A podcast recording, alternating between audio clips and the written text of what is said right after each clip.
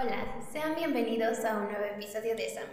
En este nuevo capítulo hablaremos acerca de la vida de la Dalia Negra. Pero, ¿quién fue la Dalia Negra? La Dalia Negra, o mejor conocida como Elizabeth Short, nació el 29 de junio de 1924.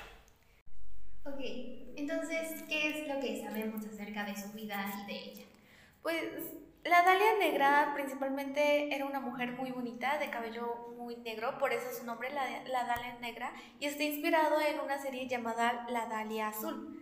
Ella nació el 29 de junio de 1924 y se llama Elizabeth Short, aunque es más conocida como Beth.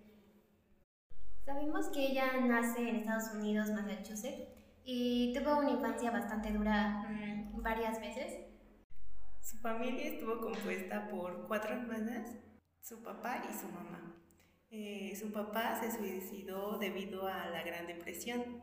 Eh, la Gran Depresión, como bien sabemos, fue un hecho que atacó principalmente a Estados Unidos en 1929 y su papá era un gran empresario, entonces tras esto pues tuvo muchas deudas y aparentemente saltó de un puente.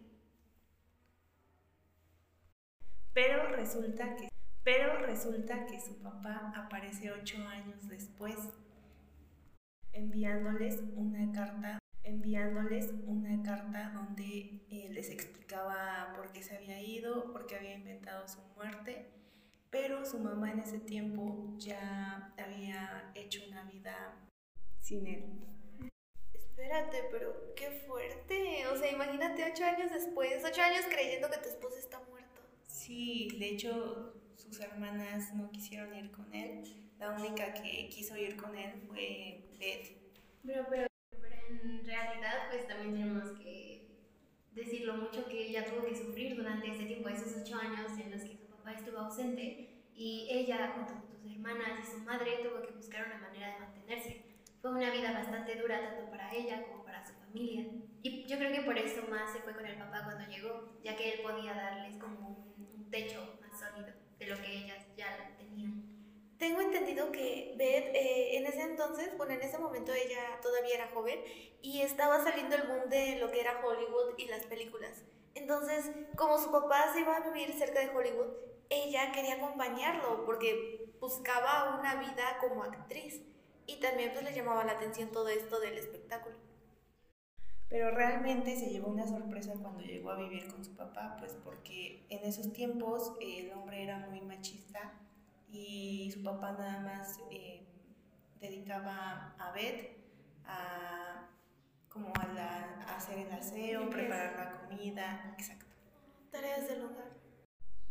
Ella se dio cuenta que pues, realmente las intenciones de su papá no eran como tal volver a eh, formar esos lazos familiares. Entonces, ¿qué es lo que realmente él quería de ella? ¿O realmente quería recuperar a su familia o simplemente quería recuperar a su esposa? Beth se dio cuenta tras todo esto, pues se cansó de la situación, entonces se mudó con una amiga muy cercana, igual en el mismo, cerca del lugar donde vivía con su papá. En realidad no se tiene a ciencia cierta el nombre de la amiga o algo sobre ella, pero sí sabemos que a partir de que Beth se muda con esta amiga, empieza a tener como algo que mucha gente llamaría una vida loca, como que este, bailes, fiestas, pero en realidad pues ella empezó a hacerse muy famosa dentro de la sociedad de gente adinerada y militares, porque ella tam también tenía una gran belleza y era deseada por muchos hombres dentro de esta élite. Cabe recalcar que nada más se juntaba con o tenía citas con un cierto patrón de hombres que tenían que ser militares y así. Sin embargo, a pesar de que tenía muchas citas y salidas con hombres, él se registró la declaración de todos estos hombres o todas sus parejas que había tenido y estos afirmaron que en ningún momento había tenido algún tipo de relación sexual o íntima con ellos. Entonces, por un lado tenemos esta imagen ante la sociedad de que Beth era una chica muy extrovertida, muy fiestera, muy alegre, y por otro lado tenemos esta parte que nos dice que realmente ella, a pesar de que le gustaban las fiestas y convivir, no era una chica que se dejara eh, manipular o simplemente llevar eh, a un tipo de como tomar alcohol o emborracharse y esas cosas. Entonces, pasamos al momento de los hechos. Sabemos que Beth fue encontrada el 15 de enero de 1943. Fue encontrada partida a la mitad y un rasgo que eh, es muy característico de este asesinato es que no hubo nada de sangre. O sea, la supieron limpiar muy, muy, muy bien. O sea, la encontraron limpia, con ropa nueva y todo eso. No, desnuda, pero sin un rastro de sangre. ¡Guau! ¡Qué meticulosos! Sí. ¿Y quién la encontró? Tengo entendido que la encontró una corredora o qué iba pasando. Ajá, la encontró una corredora, pero hasta la fecha nadie sabe quién la mató. Hay como una teoría que apenas salió, que más adelante se las vamos a contar. Bueno, tras el descubrimiento del cuerpo, comenzaron las investigaciones y primero investigaron a la amiga con quien ella vivía y pues no encontraron nada malo. Después investigaron algunos de sus parejas, exparejas y amigos hombres, todos eran hombres, como bien ya se había dicho, y se tenían como sospechosos a sus parejas con los que se había comprometido, porque se comprometió dos veces. Ambos eran militares.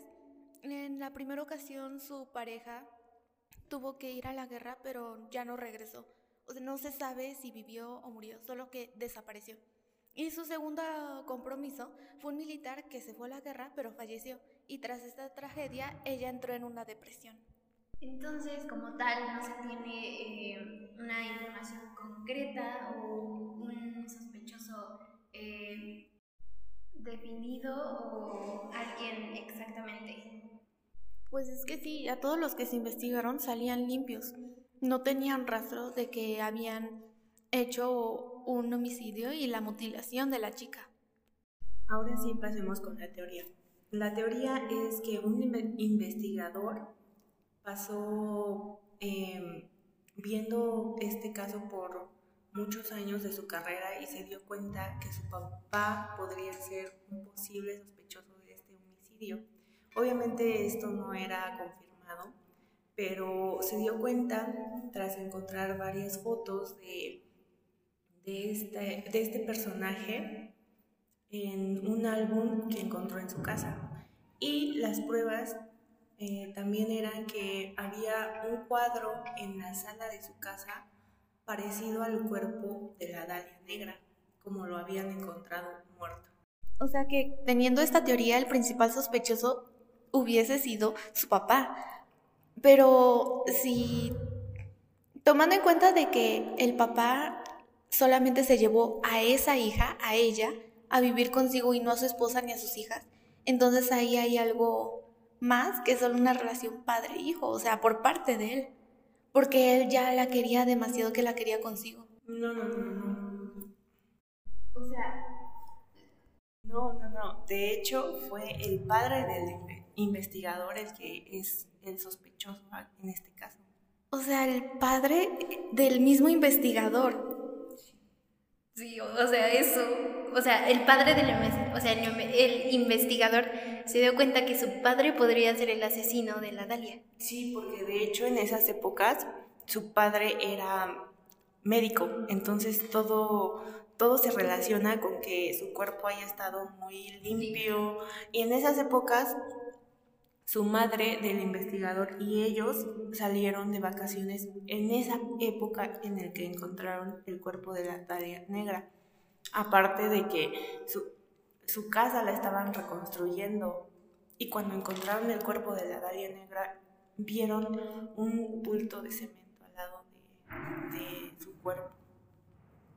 Pues sí, todo se une, porque tenía conocimiento sobre el tema de cómo dejarla completamente limpia. Y aparte se sabe que cuando el cuerpo, un cuerpo es desmembrado, y a pesar de que lo limpies, sigue teniendo fluidos corporales. Entonces tuvo que haber drenado completamente toda la sangre del cuerpo.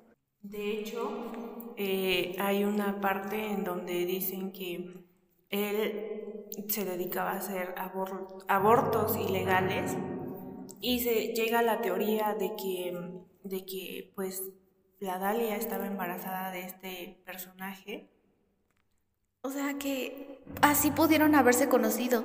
Ella quedó embarazada, no quería tener al bebé y buscó un lugar donde hacerse un aborto ilegal. Fue como pudo haber conocido al padre del investigador y ahí pues fue una víctima de él.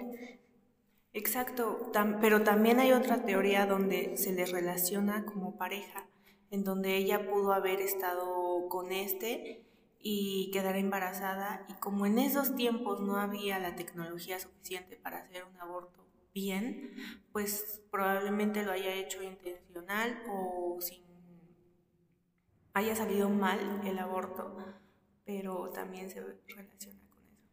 Bueno, pero aquí viene la pregunta de si fue algo intencional o no intencional durante el proceso del aborto, ¿por qué desmembrarla? Y aparte, o sea, tanto es que aquí se muestra o un cariño o algo diferente hacia ella por el simple hecho de que su cuerpo está limpio, completamente limpio. Y a pesar de que estuviese desnudo, porque es una forma de avergonzar a la mujer, mostrándola desnuda, estaba limpia, no tenía sangre, la mostraba muy pulcra. Entonces eso es algo muy, entre comillas, lindo o muy detallista. De hecho, la, la, dejó en una posición como de maniquí. Y entonces también es como forma de denigrar a la mujer. También podría verse como una muñeca. Porque en la belleza la mujer está vista como una muñeca y hay otros asesinos que incluso limpian a sus víctimas, las cambian y las ponen como una muñequita. Bueno, bueno, yo creo que esa teoría podría tener eh, bastante relevancia, pero por otro lado también podemos tener que, ¿por qué la habrá limpiado? Tal vez para cubrir otro tipo de, de pruebas, como el aborto, por ejemplo. O sea, tal vez perdió mucha sangre y al final eliminar todo habría eliminado alguna prueba de eso. ¿Se sabe si hubo algún tipo de abuso sexual? No, el hecho de que la haya limpiado muy, muy, muy bien o sea que no hay ningún tipo de evidencia, lo que hace difícil encontrar a su asesino. De hecho, todavía no está confirmado eso. Entonces, como conclusión, el caso aún no es resuelto y aún sigue siendo un caso de misterio al no saber quién la asesinó y por qué la asesinó de esa manera.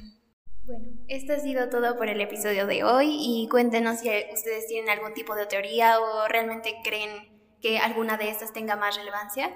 Y bueno, los esperamos la próxima con un nuevo episodio de Sama.